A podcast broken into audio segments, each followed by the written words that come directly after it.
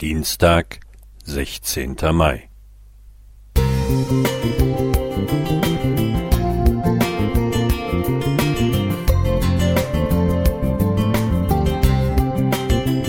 Ein kleiner Lichtblick für den Tag.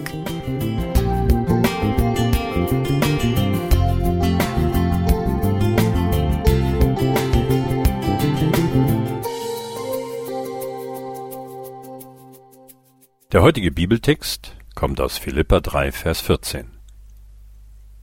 Jage nach dem vorgesteckten Ziel, dem Siegespreis, der himmlischen Berufung Gottes in Christus Jesus.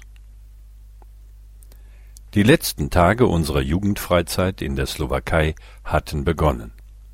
Wir wollten einen Abstecher in die hohe Tatra machen. Unser Leiter bereitete uns darauf vor.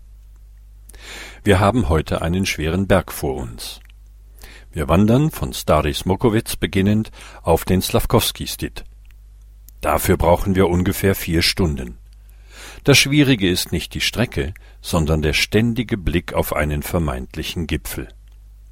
Wenn man dort angekommen ist, zeigt sich wieder ein neuer Gipfel, den wir erklimmen müssen. So geht es mehrere Male. Lasst euch von der kräftezehrenden Tour und den Scheingipfeln nicht demotivieren. Ihr seid erst dann oben, wenn ihr das Gipfelkreuz seht. Unser Leiter sollte recht behalten. Es war eine kräftezehrende Tour, auch wenn die Sonne schien.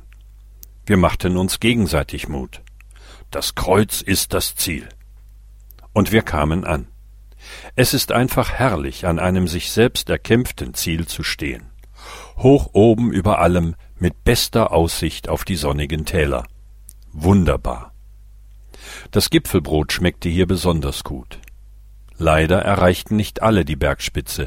Sie kehrten unterwegs um. Schade. Diese Wanderung ist ein gutes Bild für ein Leben mit Jesus.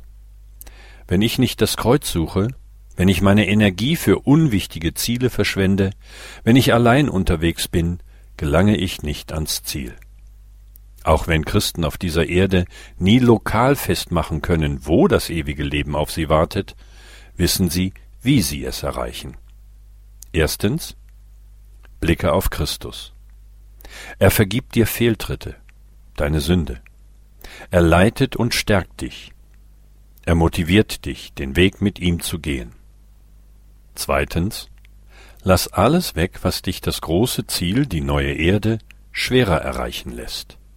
Vielleicht sind es Bindungen an Gegenstände, Erinnerungen, Errungenschaften, Aufgaben und Vorlieben. Setze sie für Jesus ein, aber halte dich nicht an ihnen fest. Drittens.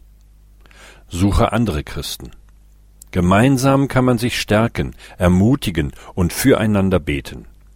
Auch in der Bibel finden sich zahlreiche Personen, die uns mit ihrem Leben ermutigen können. Lasst uns nicht vergessen, wohin wir gehören und wohin wir wollen. Und lasst uns unser Leben immer wieder für diesen grandiosen Herrn leben. Armin Richter Musik